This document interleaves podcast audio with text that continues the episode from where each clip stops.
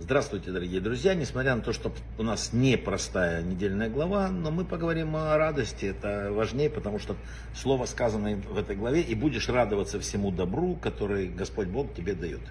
В то же время написано за то, что не служил Господу в твоему в радости и так далее и тому подобное. То есть все проблемы человека, потому что не служил в радости. Но сначала вернемся радуется к, тому, к своему добру. Представьте себе, что вы получили подарок там, от президента Соединенных Штатов Америки э, такой-то. И там надпись, пожалована там, президентом США, мистеру, там, я знаю, там, Абрамовичу. Что важно в этом? Сам подарок или надпись? Э, подарок можно купить такой где-то, а вот надпись, его принадлежность и так далее. Поэтому э, здесь важно понять то, что сказано и э, в недельной главе. Смотрите, будешь радоваться всему добру, следует уточнение дальше, которое дал тебе Бог. То есть нас, в общем-то, по большому счету, больше всего радуют не только те блага, которые дает нам Всевышний, но и источник этих благ. Мы счастливы тем, что за ними стоит личная дарственная подпись царя царей. В том же языке, вот в субботу мы что в молитву? Осчастливь нас своим спасением. Мы не просто просим спасения, твое спасение.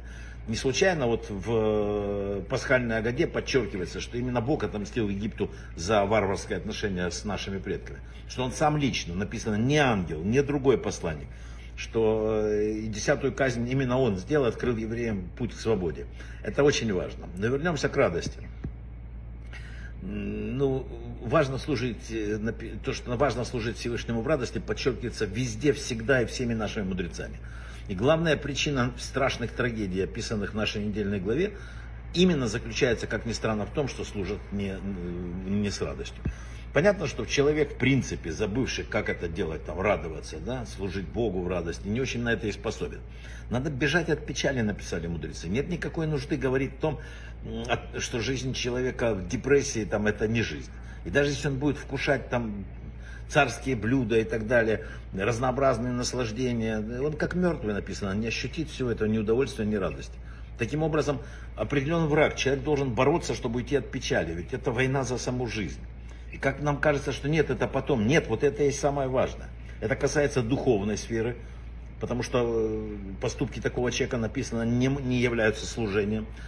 Тора свидетельствует нам, что все проклятия книги Дворим придут из недостатка радости. Написано за то, что не служили в радость Богу с радостью. Вот, по-видимому, вообще служение без радости Бог вообще не считает служением. Иначе с чего это Творец вдруг э, так сильно разгневался из-за этого аспекта? Про людей, служащих Творцу без радости, говорится высохший лулав, непригодный для заповеди. Сукот, трактат. Иерусалимский Талмуд э, пишет, не умершие хвалить будут Бога, основываясь на стихах именно вот, вот из этого кусочка. А Резаль вообще сказал, что причина, что он достиг такой высоты в постижении Торы, заключается в радости, с которой он исполнял заповедь. Хида писал, что все благословения, которых мы удостаемся в этом мире за заповеди, только по причине радости, которую мы при исполнении заповеди ощущаем. Если мы что-то хорошее сделали, при этом обрадовались, все, мы победили. Любавический Рэб очень интересно писал одному человеку, который написал письмо, что никогда не видел в жизни добра э, и вообще никогда. Он написал, обычно он мягко писал, а тут написал очень жестко. Он написал, что, похоже, вы сами не ощущаете противоречия в своем письме. Для человека, которого Бог благословил женой и детьми, говорит, что никогда не видел ничего хорошего, неблагодарность высшей степени.